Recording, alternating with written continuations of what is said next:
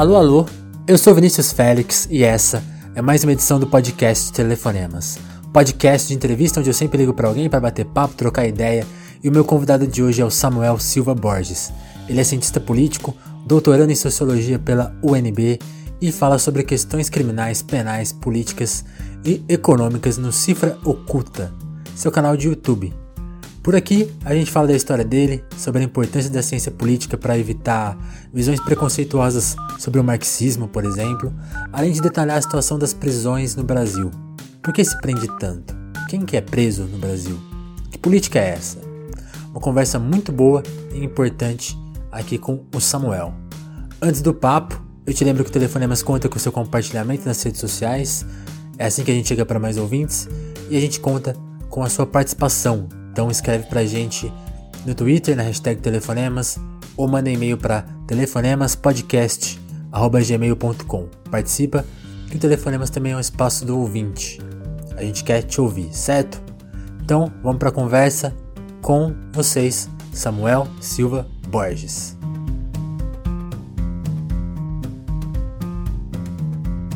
Samuel, vamos começar.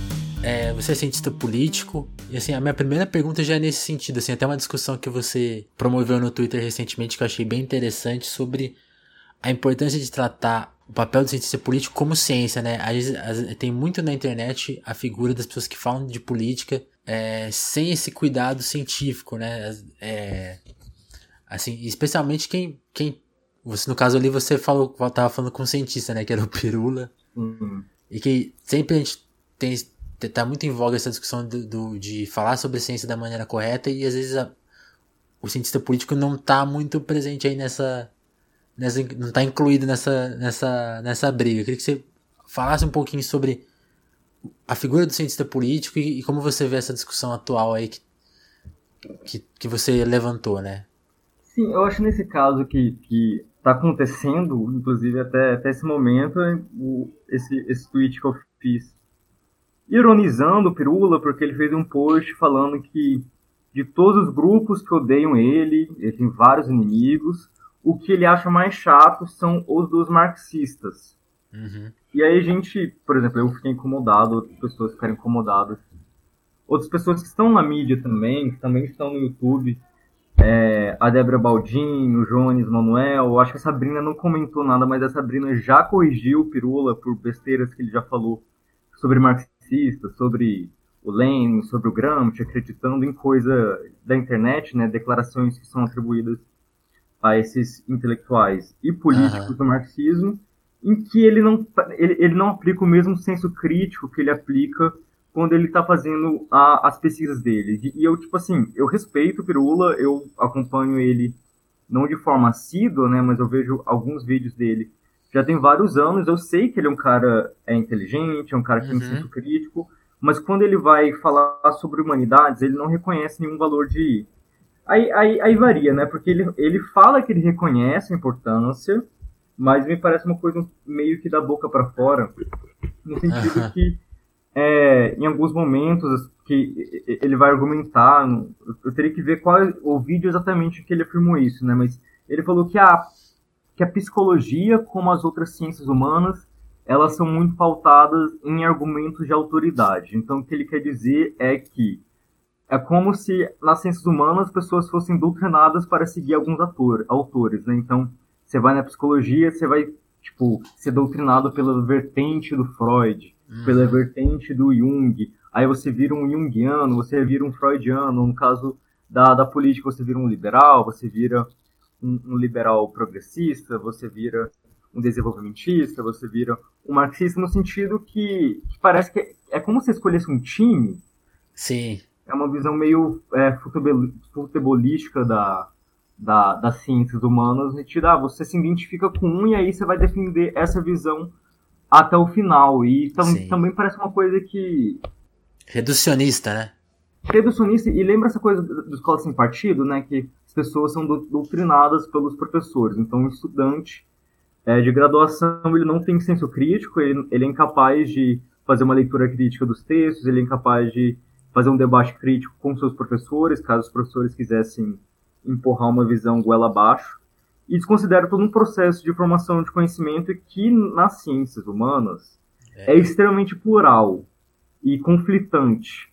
Então, isso difere de, de outras disciplinas é, científicas das exatas e da biologia, porque você não tem tantos, tantos paradigmas em disputa. Geralmente você tem o mesmo paradigma e você disputa a verdade, qual, qual é a verdade científica, dentro daquela já uma metodologia estabelecida para todos. Agora, nas ciências sociais, você tem múltiplos paradigmas. Você tem uma sociologia materialista, você tem uma sociologia compreensiva, você tem uma sociologia pós-moderna que tem concepções epistemológicas diferentes, como, como se forma o conhecimento, como se valida o conhecimento, se o conhecimento é, é, relativo, em, em, que sentido esse, esse conhecimento é relativo, e é um debate bastante complexo.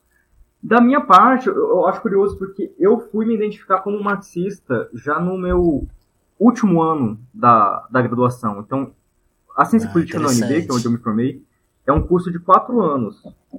Eu fiz em cinco anos, porque é, eu entrei em 2012, em 2012, inclusive, teve uma, teve uma greve das federais que durou muito tempo, durou uns quatro meses. Em 2013, teve o junho de 2013, foi lá que eu comecei a me engajar politicamente, porque eu entrei na ciência política porque eu gostava muito de teoria política, eu já estudava filosofia no ensino médio, eu pensava até em mudar para filosofia. Durante a graduação, foi minha irmã, Sabrina, que que me convenceu a não, não ir para filosofia. Mas eu gostava muito de filosofia, eu gostava muito de filosofia moral, e eu estava estudando na época pacifismo, e já estava fazendo uma pesquisa sobre resistência pacífica de alguns indígenas é, na Colômbia, estava bem nessa pegada, aí teve o jogo de 2013, eu vi a repressão policial é, aos manifestantes, e eu fiquei muito sensibilizado, a galera gritando sem violência, e eu comecei a participar. Foi no processo de é, apanhar gratuitamente da polícia, ver a truculência da polícia. Aula prática. É, ver como a mídia. É, ver como que a mídia mentia sobre o que acontecia, falava que na verdade os manifestantes tinham começado, a polícia foi tentar controlar, quando não foi isso. Isso que despertou um senso mais crítico para eu me preocupar mais com a política prática e não só ficar estudando é, filosofia moral a partir de Platão, Aristóteles, uhum. e, enfim, uma coisa mais mais é, descolada dos problemas reais do, do, do, nosso momento, né? Então, depois disso, eu comecei a estudar criminologia, mas sem me fechar nenhuma visão é, a priori, mas já com uma visão, comecei a me identificar com, com a esquerda, identificar com a, com a necessidade de fazer vários tipos de reforma, mas o marxismo é uma filosofia é, radical, uma filosofia que se quer revolucionária, uma filosofia que quer derrubar um sistema que é globalizado, então é uma coisa assim muito forte que não acho que você pode se dizer marxista é, como alguém se diz torcedor do Flamengo, torcedor é, do Corinthians. E eu só passei a me identificar com o marxismo depois de muitos anos em que eu já estava estudando teorias críticas, estudando teoria feminista, estudando teoria antirracista, é, estudando teoria é, decolonial, teorias da América Latina, para começar a, faz, a criar uma concepção que de fato, a visão de uma reforma é, social necessária num país como o nosso é, é, inviável por causa do perfil da nossa burguesia, da nossa elite, que ela não tolera esse tipo de, de, de reformismo, tanto que ela é capaz de derrubar por um golpe. Mesmo um governo como o da Dilma Rousseff, que estava implementando uhum. em 2015 e a, a sua 2016, agenda, né? A sua agenda de ajuste fiscal, colocando um banqueiro do Bradesco como Joaquim Levy para cortar gastos da saúde, para cortar gastos da educação, cortar gastos de direitos trabalhistas. Então, assim, mesmo um, um, uma presidente de um partido de esquerda moderada que está governando com a direita, eles são capazes de golpear a fim de implementar uma, uma agenda de, de ataques, uma, uma, uma, ofensa liberal da burguesia contra os trabalhadores, contra os gastos públicos, como a saúde e a educação pública, uhum. a fim de, de, enfim, aumentar a sua margem de lucros. Então, se trata de uma burguesia que não está a, a, a, fim de uma conciliação de classes, a fim de uma paz social. Ela está disposta a ir para a guerra, às últimas instâncias, e fazer um, um processo completamente fraudulento contra um candidato à presidência, no caso do Lula, que também está plenamente, mas assim, absolutamente disposto a fazer uma conciliação com as elites mas isso não é tolerado. Então, esse campo de esquerda moderada foi alijado do, do debate político. para mim, é, eu, eu, leio muito esse processo como um, uma questão didática para a gente perceber como o reformismo num país como o Brasil é inviável. E foi no meu último ano da graduação em que eu tive contato com uma teoria que eu ainda quero, quero me especializar muito mais agora no doutorado, que é a teoria marxista da dependência, são de intelectuais que foram, é, que inclusive eram do, da UNB, que, que foram se não me engano, eu acho que eles foram até convidados pelo Darcy Ribeiro quando a, a, UNB foi criada, na época do governo João Goulart. E eles é, fizeram um grupo de estudos sobre o capital, etc. Eles começaram a tentar analisar a questão do capitalismo na especificidade da, da, da condição do Brasil.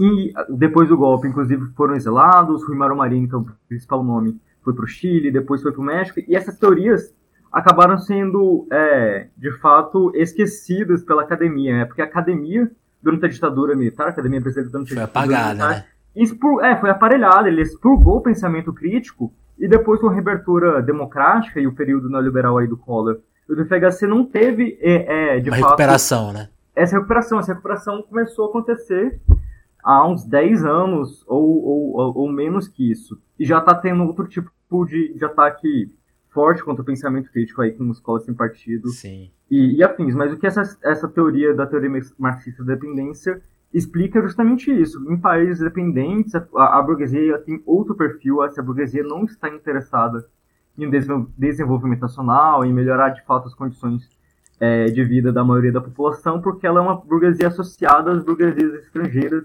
imperialistas. Então, então existe um acordo entre elites, em que a elite é, brasileira ela está satisfeita em, em, liderar um país. Ela já está satisfeita num acordo ruim, né? É um acordo bom para ela. É. Por causa que elas estão elas estão milionárias e bilionárias, gozando do, do, de tudo que compor a elite global possibilita, ainda que não sejam tão fortes quanto as burguesias, os países é, industrializados, as grandes potências. Mas para eles está ótimo. Mas eles né? estão muito é. bem. Só que para isso eles precisam manter o Brasil nessa, nessa situação de exportação de bens primários, enquanto a gente importa os bens industrializados, né? Esse acordo está sendo comemorado pelo Bolsonaro aí é bem do, isso, do né? Mercosul com a União Europeia vai nessa direção de que é um processo que a gente está vendo desde o governo Dilma, na verdade, né? Então, a, a indústria perdendo cada vez mais fôlego e uma primarização mais, mais forte ainda da, da economia brasileira. Mas eu, eu falo isso porque eu acho importante, porque o, o governo Lula ele não rompeu com a dependência em nenhum momento, pelo contrário, ele inclusive conciliou demais junto com agronegócio, com os latifundiários, porque o superciclo das commodities, que foi é, potencializado pelo crescimento de dois dígitos da China na década passada, uhum. foi muito bom para a balança comercial brasileira e possibilitou uma, uma, é, uma certa facilidade para o jogo político que o Lula queria fazer, né? Que é um jogo de ganha-ganha. Então, depois Entendi. que tem a crise de 2008, depois que, que a China tem um, um, certo desaceleramento do seu crescimento, e as taxas do Brasil de crescimento também começam a, a regredir, no começo aí do, do, do primeiro mandato da, da, Dilma, a Dilma tentou o quê? Ela tentou fazer um, um, programa de incentivo à política industrial, a agenda Fiesp, como a economista Laura Carvalho fala, que era uma política de subsídios fiscais. E ela uhum. apostou nisso na esperança que a, a, a burguesia ia investir e aí você ia ter um, um, uma virada para um Brasil mais industrial. Mas foi uma visão completamente ingênua, ingênua para ser bondoso, né? Para mim, realmente foi uma, é, uma concessão às pressões dessa elite com essa desculpinha que, que achava que era uma boa ideia, né? Eu acho uhum. que, que não, não, não tinha tanta inocência nesse sentido. Mas isso demonstra qual é o caráter dessa burguesia. A burguesia industrial brasileira, ela não é meramente industrial, ela também tem, tem muito investimento é, nas finanças públicas, né? Então são rentistas também da dívida pública, também tem seus negócios, por exemplo, no ramo do agronegócio, elas não estão dispostas a serem é, burguesias competitivas no cenário internacional. Então a gente está fadado com essa elite, a gente está fadado essa situação de um país pobre e hiper desigual. Então é por isso que não é porque eu, eu, eu tenho é, eu romantizo a ideia de revolução, uhum. eu romantizo a ideia de uma sociedade sem classes. É uma análise realista do meu país, depois de muitos anos tentando entender a política no Brasil, que eu vejo que, que, a, que a ideia de reformismo aqui é impossível, porque governos não, a, a, governos não marxistas de uma esquerda moderada, como o do João Goulart, e como o petista, foram alijados por foram golpes. Golpeados, é. Então, assim, não dá. Não, é, essa via está bloqueada, então é, eu acho que é mais factível pensar num processo de conscientização da população a fim de, de caminhar em direção ao socialismo, né? Uhum. Então é mais ou menos por isso que eu, que eu, que eu passei a me, me identificar como cientista político marxista, e eu defendo essa visão como uma visão mais científica da realidade. Eu estou aberto a, debater com outras pessoas que têm uma visão diferente. Inclusive, eu estudo a direita, né? Eu, eu fiz meu mestrado pesquisando o discurso do MBL, ah, é? E meu projeto de doutorado também envolve é, a, o discurso político e econômico do MBL. Então, não tem nada que eu gosto mais do que realmente o debate de argumentos Legal. É, no campo da, das humanidades. Então, então é falso essa noção que, tipo assim, as pessoas simplesmente querem se fechar numa bolha e não querem debater. Eu quero debater. Eu estou até pensando daqui um tempinho fazer um, um, um, uma provocação, um desafio público para a galera do MBL, aqui em Cataguira, por exemplo. Ele mora, ele, ele, trabalha agora em Brasília, né? Eu uhum. também moro em Brasília. Então tá a gente pode debater sobre, é, é, a gente pode debater sobre política criminal, etc. E, enfim, isso é uma coisa que me deixa até um pouco incerto, porque tem a ver com essa espetacularização excessiva, essa memetização excessiva que a política pode ter, mas eu também acho que o debate ele tem um, um potencial politizador interessante. E eu acho que, sabendo ele, que as ideias. E ele foi muito concentrado radical, pelo, pela essa turma né, do MBL. Assim, eles investiram é. muito nisso na internet, né? Pois é, e, e, e, visões da esquerda radical ainda tem uma certa dificuldade de se popularizar e talvez uhum. aproveitar o espaço de um debate público pode ser interessante para esse campo para levar adiante as ideias da economia crítica, do abolicionismo penal, da ideia de uma visão que seja socialista, que seja anticapitalista.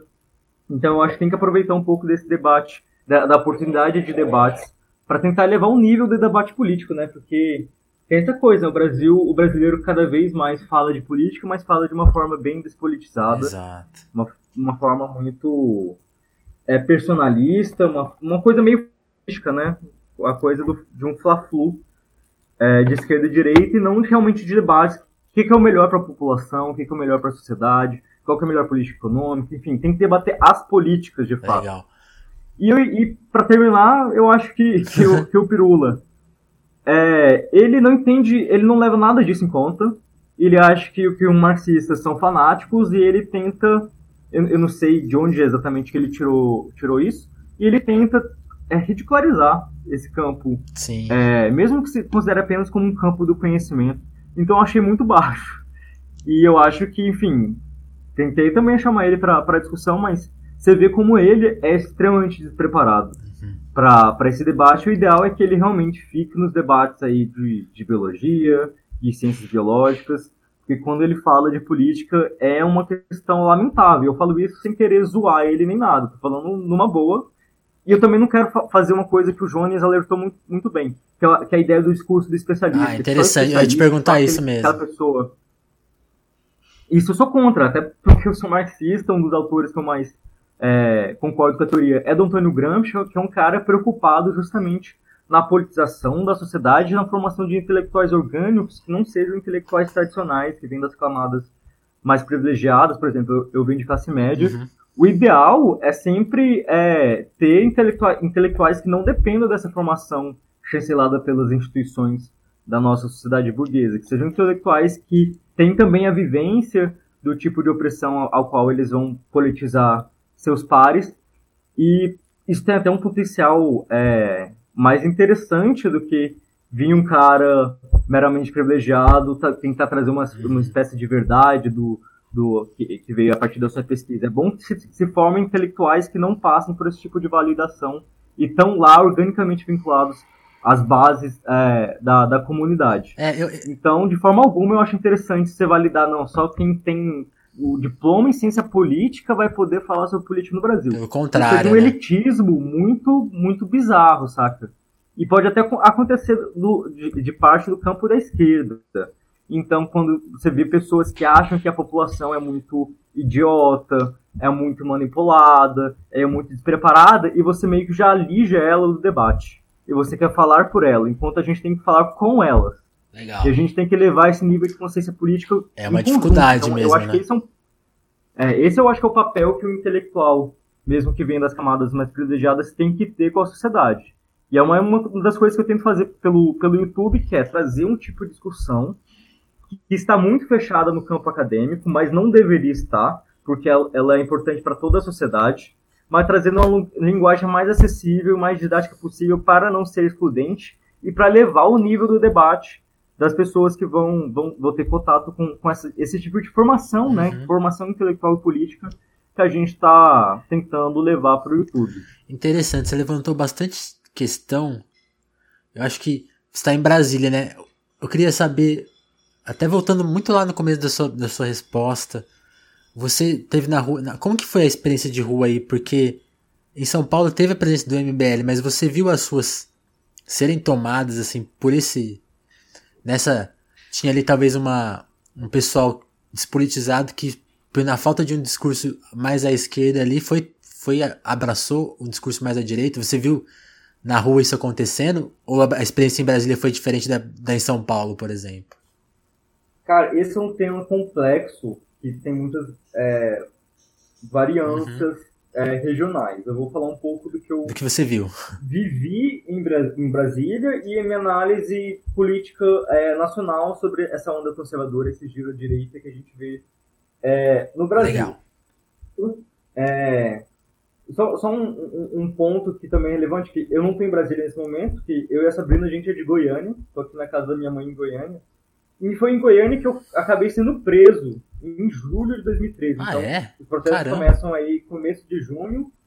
Então, eu estava em período letivo na, na UNB e eu fui para todos os pro- protestos do começo de junho até o comecinho aí de, de julho, aí depois arrefeceu.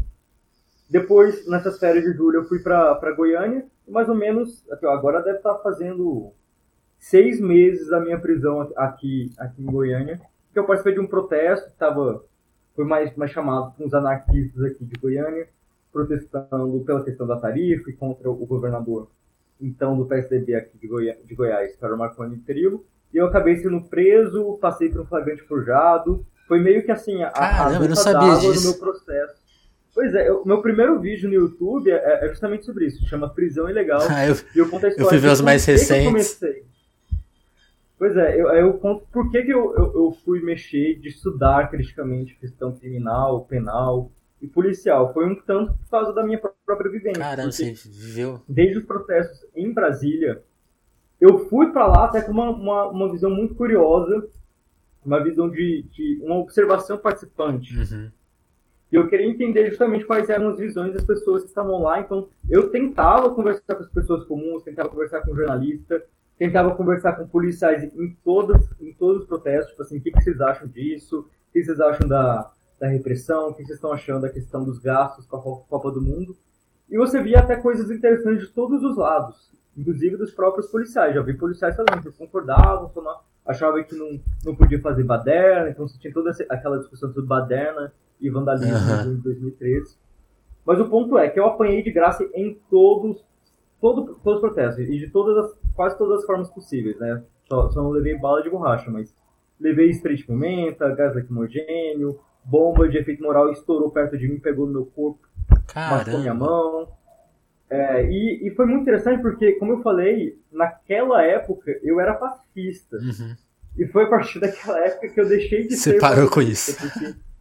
Eu parei com isso porque depois de, de receber tanta violência é, gratuita e ver como que era a reação espontânea do meu corpo aquilo, né, Uhum. a vontade é, é ser tomado por, por raiva quando você sofre uma, uma violência ilegítima. E eu que estava recebendo isso com uma certa frequência duas semanas, já estava perdendo a paciência. Já estava vontade de pegar uma coisa e tacar nele, pagar uma pedra e tacar Sim. nele. E, e aí eu comecei a pensar, não, se eu que sou um cara de classe média, que nunca sofri com, com repressão cotidiana Já sentiu isso? do, do Estado Penal, já senti isso, com, quem sou eu para falar de obrigação de pacifismo para os grupos que são de fato oprimidos e reprimidos estruturalmente? Nem é, então eu comecei a, a pensar mais sobre a questão da, da reação do oprimido, né? Aham. Então teve até uma frase que, que viralizou na época, que é não confunda a violência do opressor com a reação do, do oprimido. E eu fui, fui até ler mais sobre isso, né? Então você vê até que o Paulo Freire, que é um cara da pedagogia transformadora, era um cara que, em pedagogia do oprimido, ele fala como a violência do oprimido, se ele for para destruir o aparato, a estrutura de opressão, e não simplesmente inverter os polos, essa é uma violência que liberta até o opressor. Exato. Se ela não está, de fato, exterminando o indivíduo opressor, ela é uma violência que gera uma sociedade diferente, mais é, emancipatória, não só para ele, mas como para, para o opressor. O Che Guevara também fala algumas coisas é, parecidas e fala uma coisa que eu também acho muito importante, uhum. que é a noção que os opressores e os exploradores, eles não são ingênuos eles não estão é, inocentemente fazendo o que eles fazem. Eles sabem o que eles fazem, eles fazem de, de certa má fé, e eles não vão aceitar mudar esse estado de coisas apenas na conversa. Nenhuma revolução, a, a própria revolução é, capitalista burguesa na Europa e nos Estados, Unidos, não foi feita com flores. Para criar um novo mundo, é, é, preciso eliminar as elites anteriores. Sim. Fizeram, foi na guilhotina, né? Fizeram etc na guilhotina, arrancando a cabeça da elite anterior. Então, assim, a gente precisa ter um, uma concepção sobre a violência política que não seja também moralista, que não seja idealista, que seja realista, né? Sim. E realisticamente a, a violência faz parte também da política e a gente não pode ser condenar todas as violências igualmente. Eu acho que a gente não pode banalizar a questão da violência, mas a gente tem que a, a, é, analisar a violência conforme os seus objetivos, qual, de que forma que ela está sendo utilizada e para que fim. Uhum. E analisar de forma mais é, racional o, e pragmática como se fala em violência na sociedade. Mas enfim, o que eu vi na, em julho de 2013 foi uma pluralidade gigantesca. Eu vi setores da esquerda organizada lá, foi acho meu primeiro contato mais contundente com a esquerda radical, então você tinha PSOL, você tinha PSTU, é, marcando presença lá, mas você também tinha o, os famosos coxinhas, você teve, isso eu, eu, consegui presenciar bem em Brasília, que foi, no começo, as principais bandeiras levantadas lá pelas pessoas que levavam cartazes era a questão da repressão policial uhum. e era a questão da Copa do Mundo. E aí os serviços públicos no Brasil no geral. Então falava sobre saúde, educação, padrão FIFA. Então era uma coisa, ao meu ver, à esquerda, porque estava contra a repressão injusta da polícia e estava pedindo mais era... investimentos em, em, em, serviços públicos. Aí, enfim, a, a Globo tentou condenar esses, esses é, protestos no começo, né? Tem a clássica questão lá do Arnaldo Jabor, que falou que esses, enfim, esses vândalos. Que todo mundo conhece. É. E depois eles passaram a querer pautar Sim. o movimento, levando a, a, a PEC 33 e a PEC 37, que envolviam supostas. É, é, era para proteger os direitos de investigação, entre aspas, do Ministério Público, né? Então era uma pauta ali contra a corrupção que a Globo uhum. tentou atacar e isso acabou de fato pegando. Isso, isso entrou pelo menos nas ruas em Brasília, é onde eu sei em outros lugares. Então você virou aquela coisa de um milhão de pautas, acabou de fato se diluindo em um, uma massa amorfa heterogênea de, de demandas políticas. Agora, eu não vejo junho como sendo um marco ali da ascensão da direita. Eu vejo que foi um marco da crise é, de hegemonia, crise política é, do bloco é, liderado pelo PT. E você vê que como foi a resposta de petistas a, a esses protestos. Você teve a Dilma chamando a Força Nacional para fazer o reforço da, da, da segurança, condenando o vandalismo, é, condena... É, era legal, porque ela ia na televisão condenar o vandalismo, não falava, não falava nada sobre a repressão policial que cegou pessoas, por exemplo, uhum. com bala de borracha no olho. Então, a postura do PT frente a junho de 2013, a meu ver, foi uma posição de direita. Você tinha em São Paulo Haddad e Alckmin juntos, é, batendo no MPL e defendendo a atuação da polícia. Então, a, a, atuação do PT ali não foi uma, uma, uma de aproveitar aquele momento para fazer uma, olha, a população está pedindo serviços públicos, então a gente vai ter que aumentar os gastos. Quero aqui uma reforma tributária para taxar mais a elite para poder ah. financiar mais, mais educação, mais é, saúde. não fizeram isso, pelo contrário.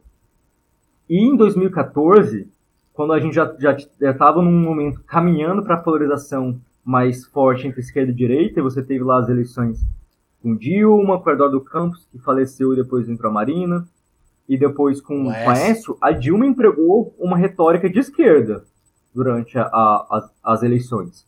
Bateu fortemente na, na Marina, como a, a, a pautada pelos banqueiros, por causa que ela tem uma ligação com a é, Setubal, que é do, do Itaú. Uhum. É, depois atacou o, o Aécio Neves, que ele ia acabar com todos os programas sociais e que ela não ia atacar nenhum tipo de direito trabalhista, nem cavacatuça. E aí chega depois, é, em 2015, começo de 2015, ela já começa o estelionato eleitoral. Então eu vejo muito mais o estelionato eleitoral da Dilma em 2015 e até a própria resposta da Dilma a 2013 como os fatores que levaram mais a população a se desiludir com essa esquerda que chegou à presidência e apostar numa mudança. E a mudança, essa esquerda não foi uma esquerda radical. Até porque o pessoal não conseguiu. Eu sou um cara que também sou filiado ao pessoal desde 2015. Uhum. O pessoal o pessoal abre mão de, de ser uma oposição ao PT um pouco mais combativa.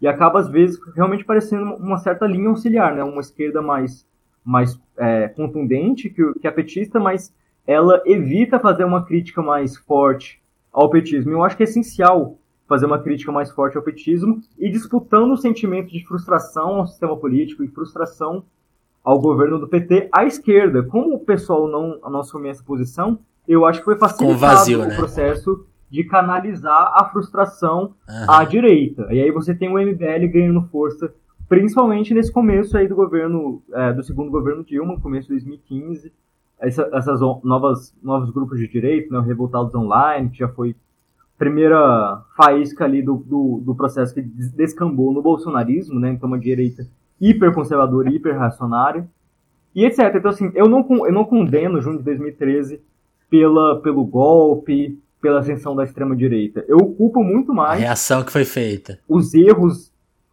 é, os, os vários erros do, dos governos petistas, especialmente dos governos Entendi. da Dilma Rousseff. Tanto a política econômica, que eu já abordei aqui, tanto a visão é, errônea de, de, conciliação com esse tipo de burguesia que a gente tem, e de ataque à, à, eclosão popular que teve em 2013 com, com pautas uhum. progressistas, em que se desperdiçou essa oportunidade para pautar reformas importantes para a população.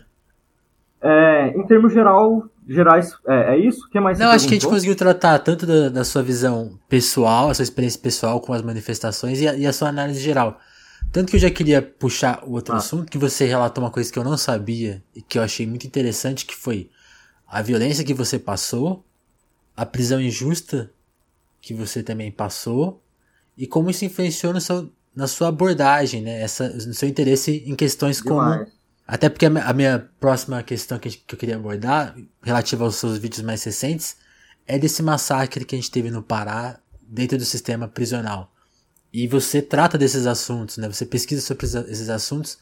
Eu achei muito legal que está diretamente relacionado a uma experiência pessoal, mas aí vai, vai dar no seu estudo, né? Eu queria que uhum. você, assim como essas duas análises que você fez mais longas sobre é, junho e sobre a a sua reflexão política que dá no seu início de estudo, queria que você falasse um pouco da sua reflexão sobre hum. o sistema prisional. Assim, vamos tentar trazer alguns pontos que até você aborda no vídeo de maneira mais completa, mas vamos tentar hum. aqui desenvolver também essa conversa, porque a questão do massacre, acho que tá um ponto que eu achei muito interessante que você trouxe, que é assim, você comenta sobre os, os ciclos, né, do que, são, que, que acontecem justamente por causa do, do, do, de todo o sistema, tanto o prisional quanto o social. Então você tem o ciclo de guerra no Rio, o ciclo aqui em São Paulo que foi da hegemonia de um de um de, de uma de, um, de uma facção, exato. E a gente tá isso no Nordeste você identifica como o mesmo ciclo acontecendo, né? Vamos dar uma geral nesses temas. Vamos. Olha, prime primeiramente eu vou falar que eu não sou especialista em facções, mas eu estudei uhum. especialistas. Uhum. No caso, os principais que eu estudei são professores aí na. Se não me engano, os dois são da USP. Que um é o Bruno Paes Manso e outro é a Camila Dias. A Camila Dias, Camila Dias fez o doutorado dela sobre o PCC, então todo o histórico do PCC em São Paulo. E o Bruno Paes Manso, ele, se não me engano, ele é acadêmico de jornalismo, mas ele se especializou na questão dos homicídios no país. Livro, Eles né? lançaram né? um, um, livro ano uhum. passado que chama A Guerra, que é justamente sobre a guerra que começou a acontecer em 2017 entre um, um bloco de facções liderado pelo PCC, outro bloco de facções liderado pelo, pelo Comando Vermelho, que é muito interessante você ver como elas são territorializadas no Nordeste e no Norte. Você vê como o Rio de Janeiro, onde está o Comando Vermelho, o principal lugar do Comando Vermelho, onde São Paulo, onde está o principal lugar do PCC, a violência não, não fica concentrada ali. Eles acabam que terceirizam essa violência para presídios uhum. distantes. Mas eles estão disputando aí fatias do, do mercado é, ilegal das drogas. E o que você tem é, é, um discurso em que o PCC tem uma visão muito empresarial da, do crime organizado. E por isso que, inclusive, ela institucionalizou uma paz social em São Paulo, porque a violência gera muita mídia, gera muito. pode fomentar ataques do, do governo. Isso é ruim para os negócios, isso afeta os lucros dele.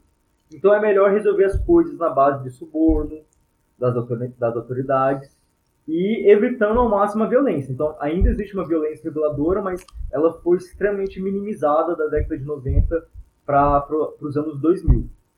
Enquanto nos outros estados você nunca teve esse grau de hegemonização de, de, de nenhuma facção. Mas é, o PCC, depois de hegemonizar em São Paulo, ele tentou é, se nacionalizar.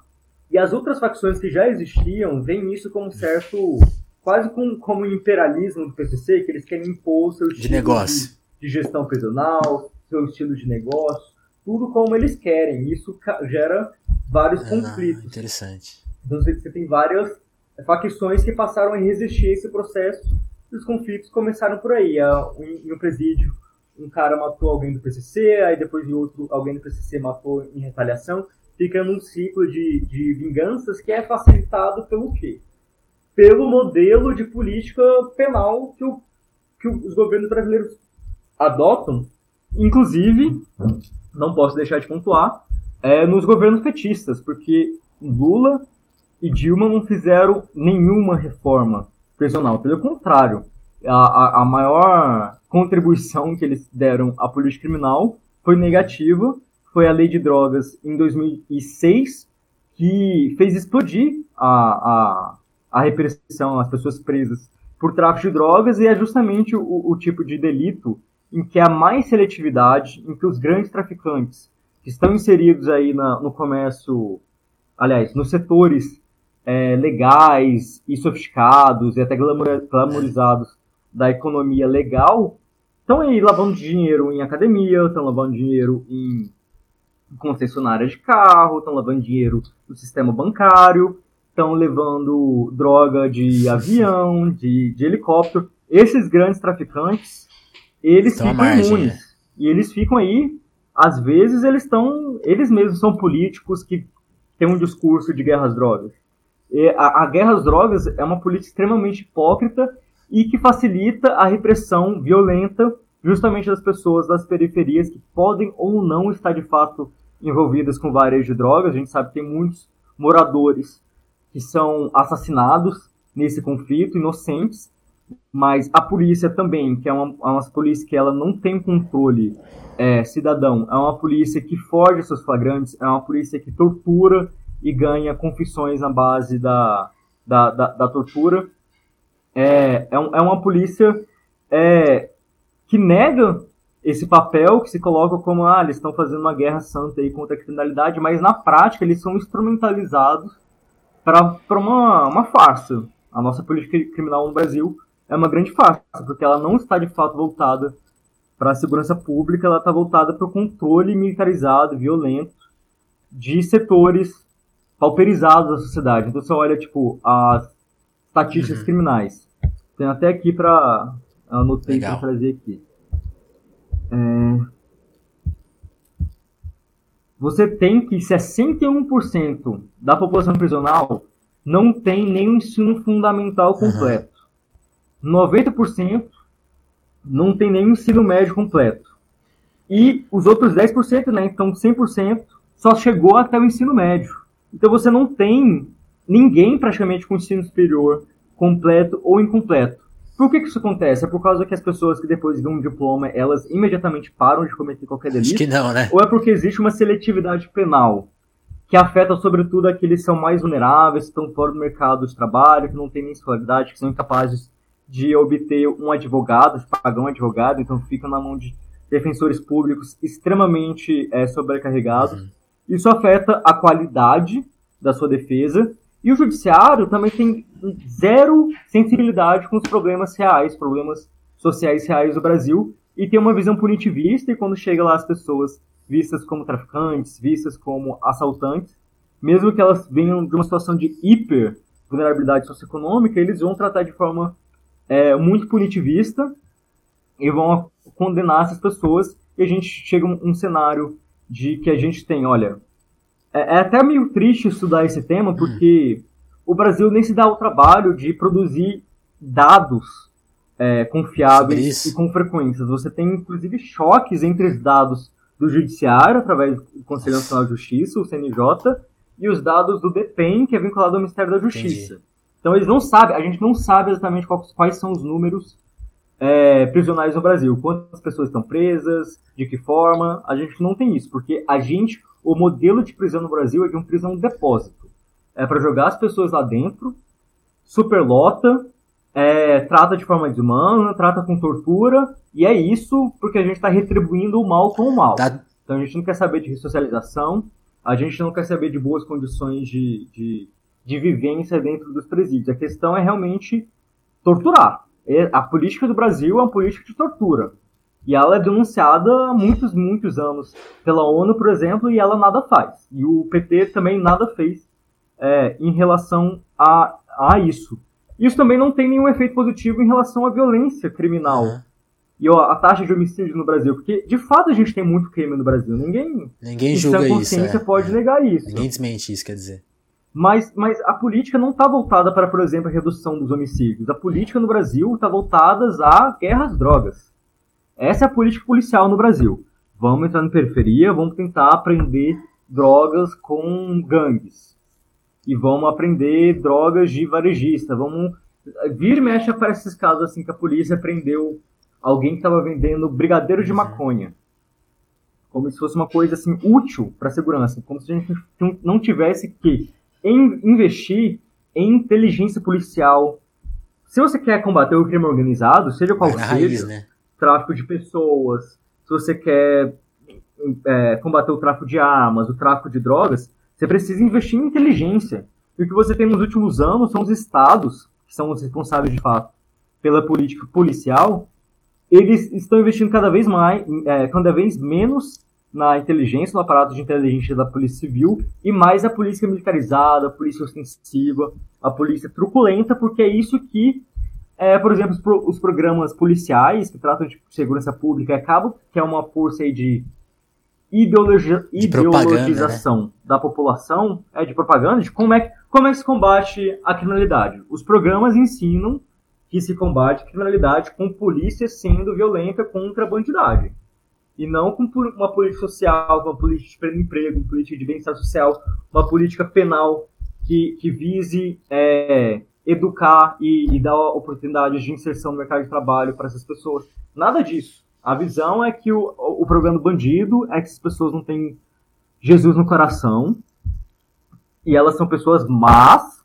e elas querem te, elas querem estuprar, elas querem matar, elas querem um latrocínio, elas querem infestar a sociedade brasileira de drogas e com isso corromper e degenerar toda a sociedade. Vem até com discursos, às vezes, moralistas é, dos fundamentalistas religiosos, e a solução é uma guerra santa. A guerra às drogas é praticamente uma guerra santa contra o mal. E por isso que ela se legitima perante a sociedade, mesmo que ela traga resultados ruins, né? pífios, Há 20 né? anos, 30 não, anos. Não, não, só aumenta. Só... O problema é esse, é tipo assim, não é só que ela, ela, ela é ineficaz, ela tem uma eficácia invertida, porque ela promove uma violência racista e elitista, ao mesmo tempo que ela gera condições nos presídios para barbáries, como está acontecendo é, nos presídios desde 2017, né? Então são vários massacres de muitas pessoas que estão acontecendo desde 2017, 2017 uhum. para cá. Começo do ano teve aquele caos no Ceará, agora tem esse caos no Pará, já teve problemas é, duas vezes no Amazonas. Então, assim, em Goiás também tá, tá tendo muito problema. E a, a política do Estado para isso, para rebeliões, é o quê? Mais tortura. Mais Manda repressão. né? intervenção lá para reprimir a galera de forma bárbara. E, e parece que, que, o Estado não tem nenhuma responsabilidade, né? A culpa é dos presos. Os presos são os animais, os presos são umas bestas violentas que se decapitam. Então é normal que eles fiquem se matando, é normal que eles sejam hiperviolentos, e o Estado e a gestão estadual, a gestão é, federal, não tem nada a ver com isso. Então, por exemplo, no caso lado de Altamira, é, a gente tem que lá, o presídio tem 343 presos com capacidade de 163. Então, superlotação de mais de 200%. Que é bem então, comum no Brasil, tem... né? Essa, essa é, é, a, a, a, média. a, média. Então, eu estava falando dos dados. O último dado do DEPEN é de 2017, referente a dados de 2016. Segundo esse, esse Infopen, é, você tinha 726 mil pessoas presas Hoje em dia já deve estar 800 e tantas, 850 mil por aí. E a taxa de superlotação média era de 200%, 197%. Ou seja, essa taxa está maior hoje. Essa taxa provavelmente deve estar 200 e alguma coisa, 200 e alguns por cento. Não, não, não, dá para estimar exatamente. Pela falta mas de... provavelmente já está acima dos 200%. Uhum. Com alguns presídios chegando a quase 500%. Nossa. Então é importante a gente conscientizar as, as pessoas sobre o que é isso, né? Porque a gente fala números e as pessoas não param para pensar que, que numa cela números, né? tem capacidade para 15 pessoas, tem mais de 30. E aí você não tem condições de higiene mínima, você tem. Bem, você pensa viver numa situação dessa, meses e meses, anos e anos. A pessoa, a personalidade, a psique, é destruída, o né? comportamento né? dos indivíduos é com, são completamente destruídas, deterioradas. E aqui vira um mundo em si, e é o um mundo do crime, e é um mundo em que a superlotação favorece a proliferação das uhum. Até porque as facções vão entrar com algum tipo de proteção material para os presos. Eu sempre falo que quando o Comando Vermelho surgiu na Ilha Grande, no Rio de Janeiro, na década de 80, ele surgiu com uma força de, de praticamente de emancipação dos presos que sofriam torturas na mão dos, dos agentes penitenciários, aquela era época da ditadura ainda, bom, bom se lembrar, e também sofriam na mão de facções perversas a, a, facção que era hegemônica na Ilha Grande, antes do Comando Vermelho, chamava Jacarezinho. E era o nome de jacaré porque eles comiam todo mundo. Porque eles estupravam os presos. Nossa. Então, teve um, um ataque da, da, da, do Comando Vermelho, assim, que, que ele surgiu, para matar essas pessoas e para acabar com os estupros dos presídios. Para você falar que, que, que, os presos são uma, uma categoria social oprimida em conjunto pelo Estado, que criminoso é o Estado, e os presos têm que se unir é, a favor da proteção dos seus direitos e da sua dignidade. Esse tipo de discurso não está equivocado. Esse tipo de discurso é uma reação legítima à criminalidade do Estado penal. Mas as facções se deterioraram também no crime organizado e passaram a se envolver em outros tipos de, de crimes, assaltos, sequestros, outros tipos de quadrilhas, que representam um dano social muito grande. Então não dá para defender as facções. E elas também extorquem é, seus membros. Então você tem que pagar uma taxa. Então você tem que se virar para pagar essa taxa. Se precisar cometer um crime, eles até. A, a, a facção, ela agencia o, o, o mundo do crime no Brasil. Então ela empresta uma pistola para a pessoa poder fazer um assalto e pagar a sua taxa, por exemplo. É, ela obriga a, por exemplo, trazer drogas para o presídio. Então, um membro da facção vai ter que pedir para sua esposa, para sua filha, para sua mãe tentar trazer um presídio para trazer uma droga para o presídio. Sim. Até o encarceramento de mulheres é, aumentou muito nessa questão, né? Do é. tráfico, principalmente. É, 62% das mulheres presas são mulheres presas por tráfico de drogas. E é sempre bom, de novo, ver essa, essas questões das estatísticas criminais para a gente ver quais são as prioridades do, uhum. do país, né? No caso dos homens, a gente tem mais pessoas presas por furto do que por homicídio.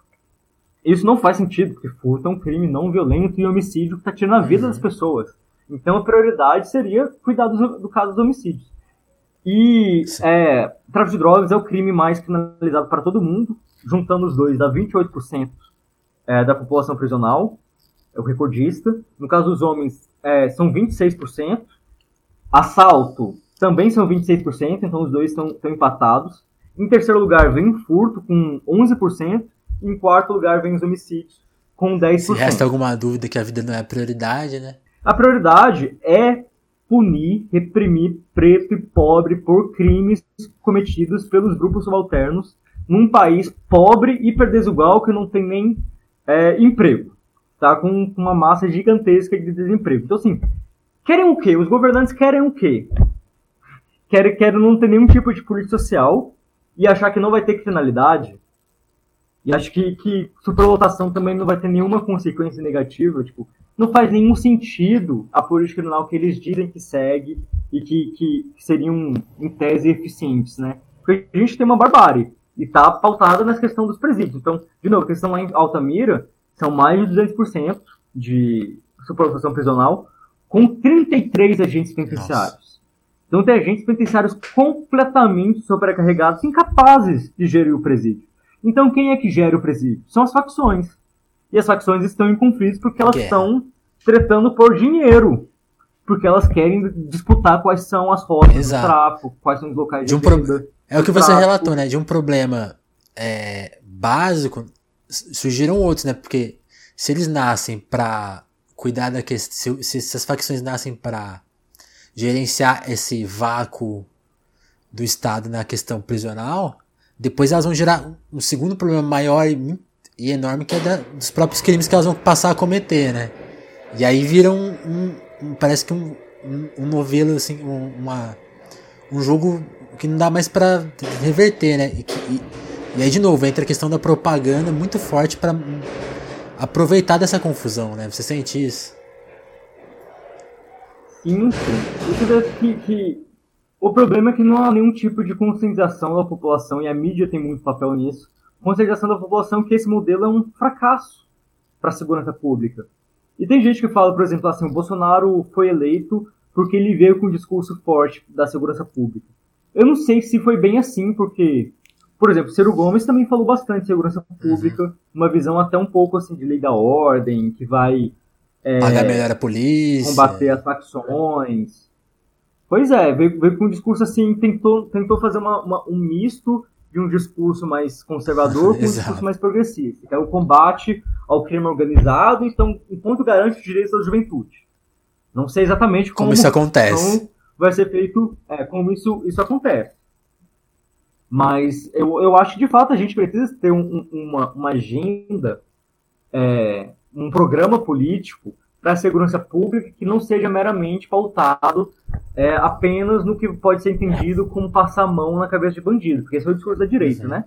Que a esquerda acha que todo, todo bandido é vítima da sociedade, quer passar a mão na cabeça dele, quer resolver isso com flores, não é bem assim. O que a gente quer, por exemplo, investimento na inteligência policial, é, um, é, um, é uma estratégia bem, bem montada para resolver o problema do, dos homicídios. A gente sabe que. Em outras exemplo, palavras, é, é prender o, o bandido certo, né? É, em, em, uma linguagem mais coloquial, acho que dá para dizer isso, né? Mas não é, é o bandido certo, quais são os crimes Sim, que é, quer, é, é, especial melhor é isso. Qual, quem, tá, quem é o criminoso da, da história? É verdade, melhor que, que eu falei. O que, que a gente faz? A gente combate o tráfico de drogas, que só serve para garantir racismo, elitismo de classe e lucros de um, de um bando de traficante branco e rico, ou você quer, por exemplo, combater o tráfico de armas e regular bem a questão do acesso às armas no Brasil, porque se sabe que a proliferação das armas no Brasil, que cresceu muito da, da década de 80 até a época do Estatuto de Armamento, começou a, regredir, vem em conjunto com, com o crescimento exponencial da violência no Brasil, porque facilita a entrada de armas no, no mercado negro, né, chamado mercado negro da, das armas, Quanto mais armas na sociedade, menor o preço das armas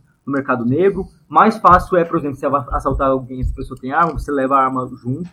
Então você tem todo um processo de cada vez mais armas entrando é, para o chamado crime organizado desde, desde, a década de 80. O Estatuto de Armamento começou a desacelerar esse processo, inclusive o crescimento dos homicídios no Brasil reduziu. Então é mentira quando falam que o Estatuto de Armamento foi um fracasso.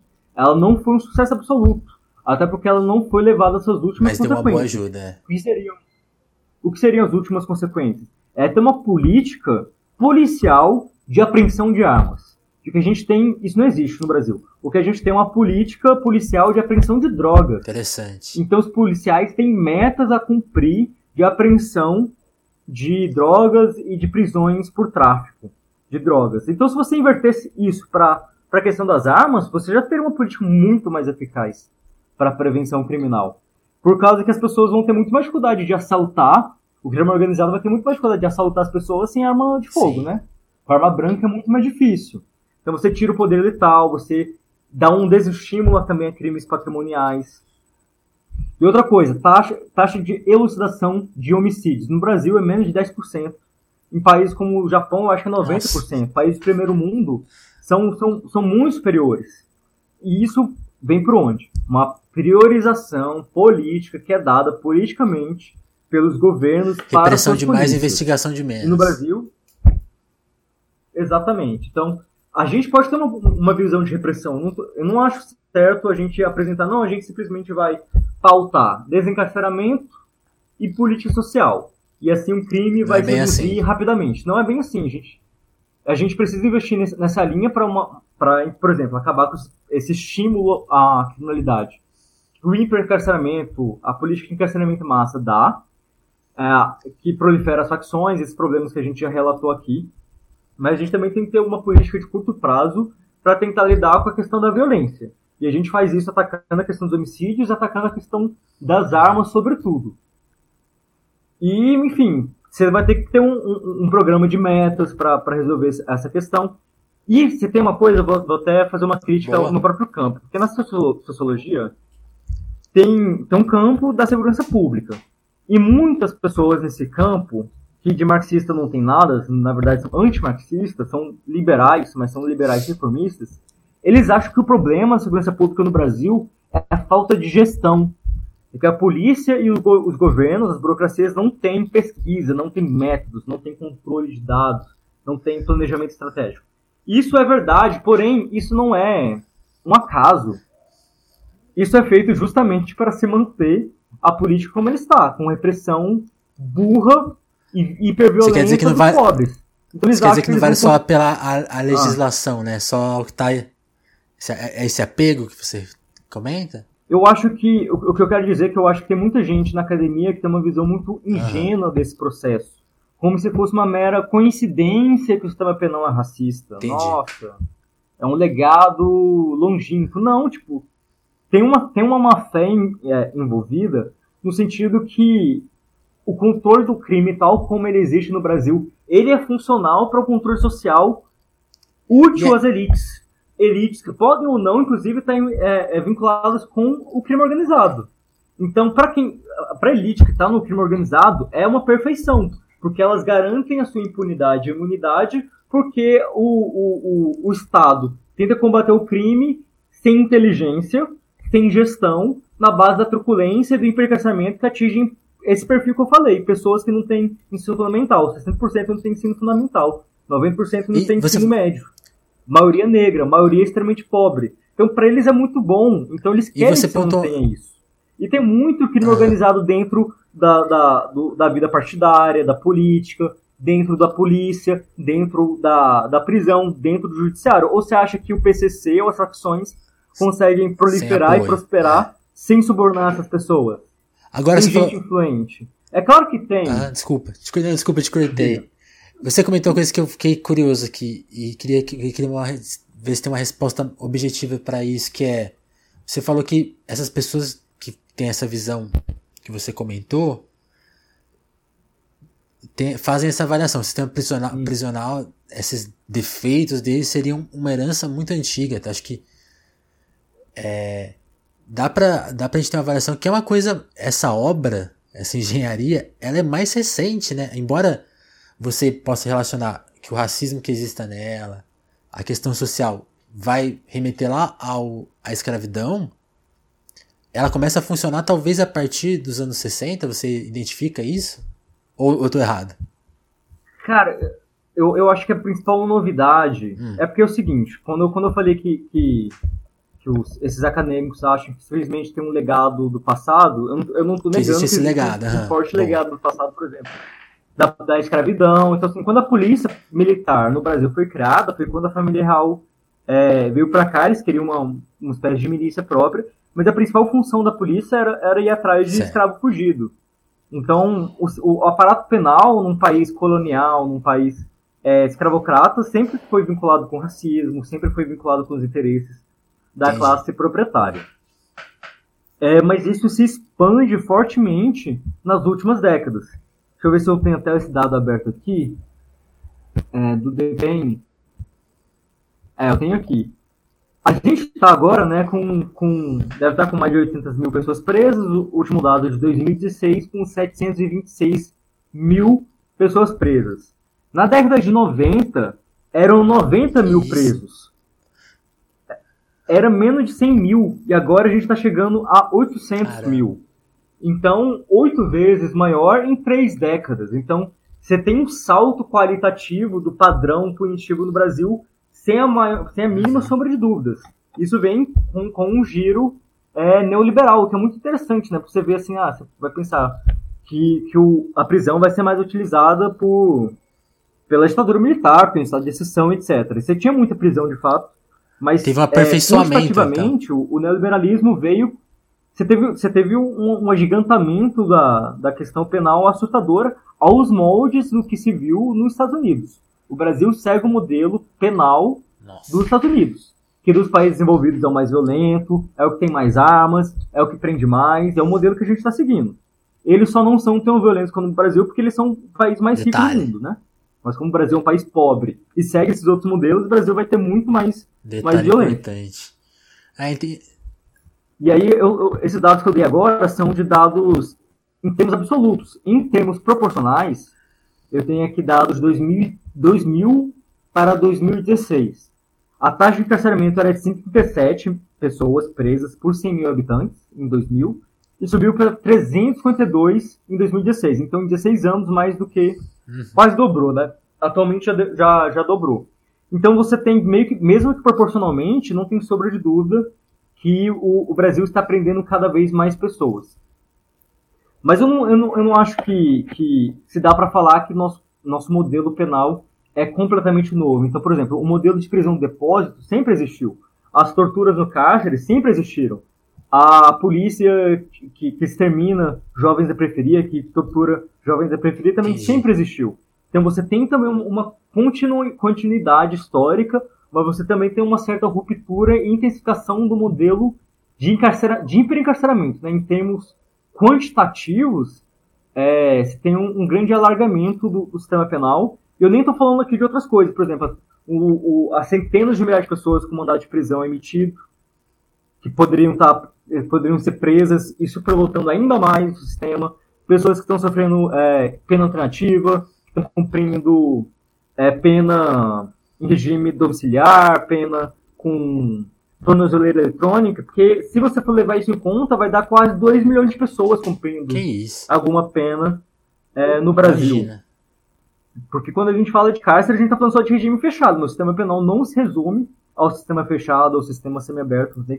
Mas tem um sistema aberto, tem regime domiciliar, tem tornozeleira, tem pena alternativa. Tem muitas pessoas passando aí pela, pelo, pelo crivo do e na, e na outra ponta a gente tem muita gente que já que ainda que, que nem foi condenada ainda ou, ou que já até cumpriu a sua 40%, cara. 40% das pessoas uhum. presas em regime fechado não passaram por condenação em primeira Imagina. instância, sendo que a presunção de inocência está na nossa Constituição. E você tem toda essa polêmica com o Lula desde o, da segunda ano passado, é. essa coisa de prisão em segunda instância. Cara, em, em tese, tá muito claro lá na Constituição. Você só vai considerado culpado, só vai cumprir pena depois de trânsito em julgado. Então você teria que passar por todo o processo, é, com toda a seu, seu, seu, sua possibilidade de recorrer. Quatro instâncias, né? O que eu até acho que é uma coisa muito tanto problemática, tanto quanto inviável de, de ser implementada na, na, na prática. E é uma, meio que uma jabuticaba legal brasileira.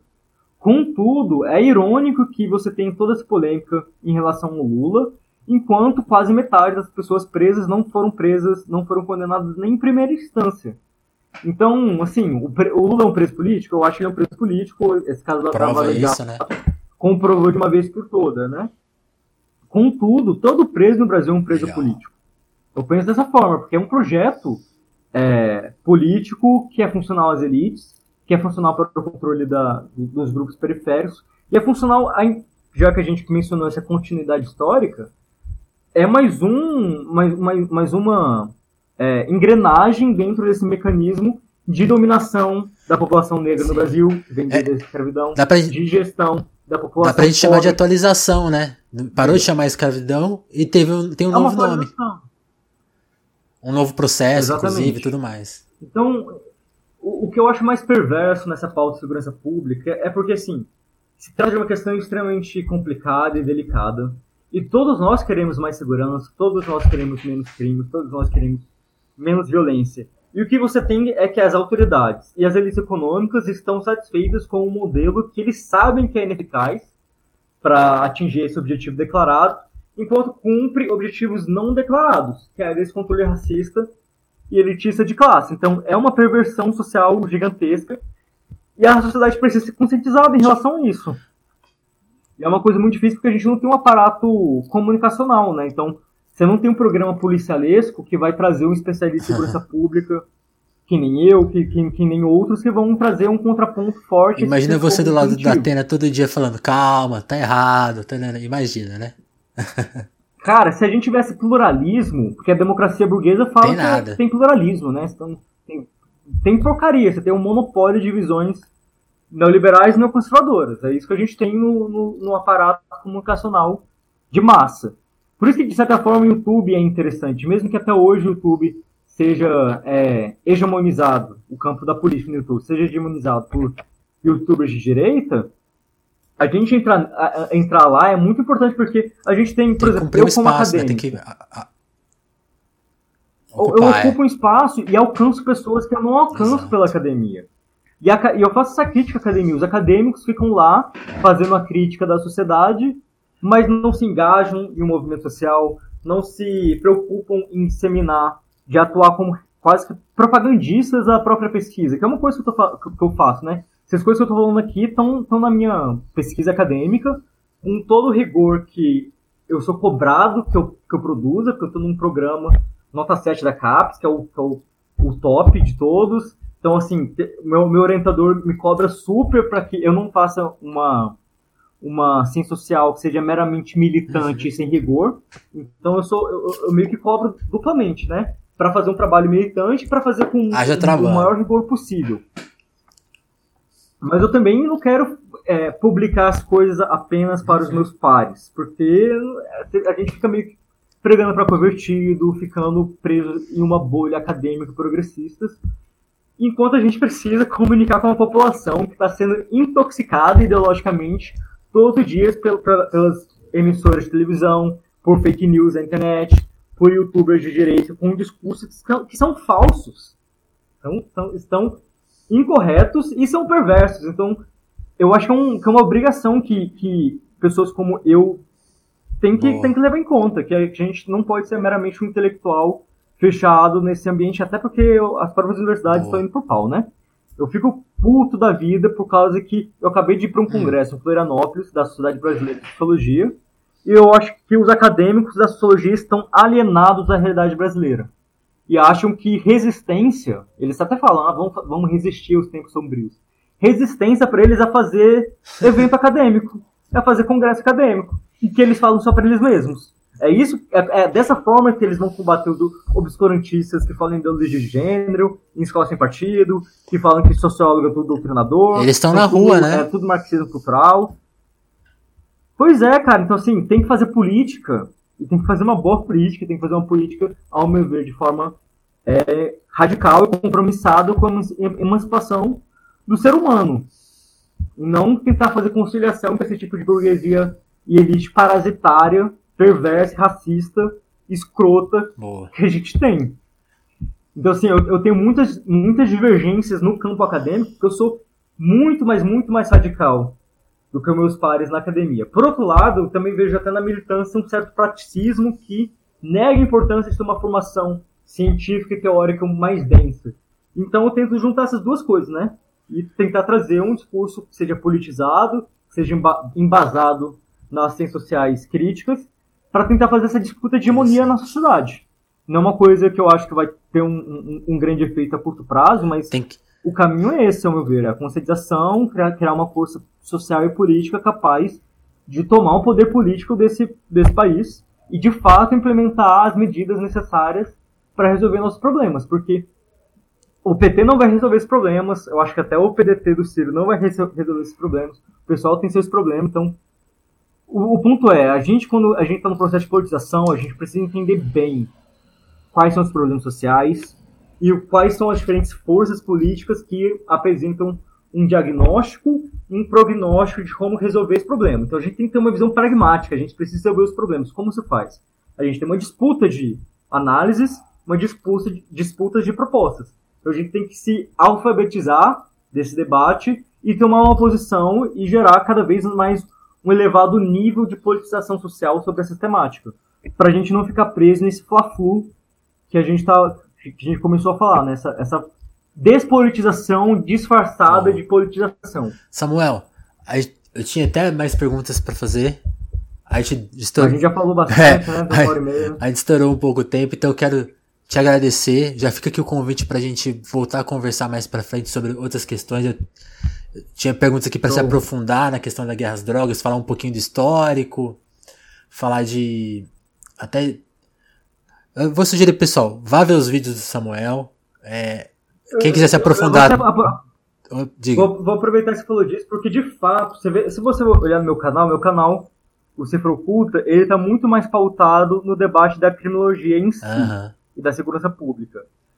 Mas é, é, essencial que a gente enquadre esse debate dentro de um debate muito mais amplo de política, de economia, Sim. de formação histórica do Brasil, para a gente ver como esse problema, que é um problema dentro de um, de um problemão maior. A gente, tem que, a gente tem que contextualizar. Então, minha fala aqui com, com, com você, eu fiz questão de fazer um, uma análise política um pouco mais ampla, né? Falar sobre o que foi minha avaliação no, do, dos governos do PT, é, análise, análise sobre a possibilidade de fazer uma reforma, de fazer uma conciliação com as elites que a gente tem, Sim. qual que é o papel também do, da nossa mídia, por causa que eu, eu não tenho muitas esperanças fora de um programa de politização radical, marxista, enfim, seguindo no caminho que o, que o marxismo entende a ciência, né, para fazer a ponte com, como a gente começou debatendo, né, sobre ciências sociais. Por que, que a Sabrina tem um canal que chama Tese 11, né? Uhum. Porque não importa apenas interpretar o mundo. A gente pode ser só cientista. E eu, eu vejo muita gente que, que quer simplesmente é, se fechar nessa, nessa tarefa. Vou interpretar o mundo da melhor forma que eu consigo e debater e tá análises com meus pares que também são cientistas. Eu não vou falar que isso é ilegítimo, mas eu acho isso insuficiente para o grau de problemas que a gente tem no nosso, nosso planeta, na nossa sociedade é, brasileira. Então a gente tem uma obrigação de querer mais e fazer também política. Então não importa você interpretar, é necessário transformar o mundo. Boa. Eu acho que isso significa ser um cientista social numa pegada marxista. Uhum. É ter um comprometimento com a transformação social positiva. Não, e, e, e, até uma coisa que a Sabrina discute bastante que é, é a paciência, né? Eu tô aqui falando de. Imagina a pretensão de fazer todas as perguntas que eu quero em uma hora. Tem que ter paciência, é, ler bastante, ouvir bastante, porque é fundamental, né? Esse aprendizado, essa noção, ela vem com o tempo, né? Isso. Boa. Samuel, então eu te agradecer. A gente tem que acelerar ao máximo, né? Uhum. A, gente tem. É a paciência e urgência histórica. Exato. Pode, é meio paradoxal, mas, mas. Mas faz sentido. É a nossa sina, né? Porque, cara, o planeta está sendo destruído, cara. A mudança climática vai gerar um caos climático no, no nosso século. Então a gente tem a obrigação, se a gente não quer acabar com o planeta para a próxima geração, de fazer a política agora, agora. E mudar o país na nossa geração. Exato. Então, assim, a gente tem que ter a paciência, não ser afobado, mas uma certa pressa. E a gente tem que, é, tem que ter, tem que ter uma certa pressa, sim. Beleza. Mas valeu, cara. Foi um prazer tocar essa ideia contigo. Eu te agradeço, Samuel. Muito é, esclarecedor. Posso voltar em, posso voltar em outro momento aí pra gente debater mais guerras drogas, qualquer outra coisa que você achar mais pertinente. Sim, sim. E, é isso, tamo junto. Obrigado aí pelo convite. Valeu, gente. Então, qual que é o seu canal, Samuel? Chama Cifra Oculta. Vocês vão achar, só tem esse nome no YouTube. Também vocês encontram uma página no Facebook que tem inclusive muito menos seguidores, né? Então, meu canal no YouTube tem 11 mil e 500 e no, no Facebook tem 3 mil alguma coisa. Então tem muito menos no Facebook, mas no Facebook eu compartilho muito conteúdo legal. Textões, ah. memes legais. Então, assim, eu recomendo as pessoas também procurem no Facebook. E eu também tenho o meu Instagram, que eu também compartilho muita coisa nos stories. Compa compartilho é, recomendações de leituras nas minhas postagens. Debato alguns temas que estão que pegando fogo. É, lá vocês encontram por Samuel Silva Borges, ponto cifra oculta, tudo junto. Beleza. É, e também estou no Facebook, também debatendo muitas coisas, compartilhando muitas coisas.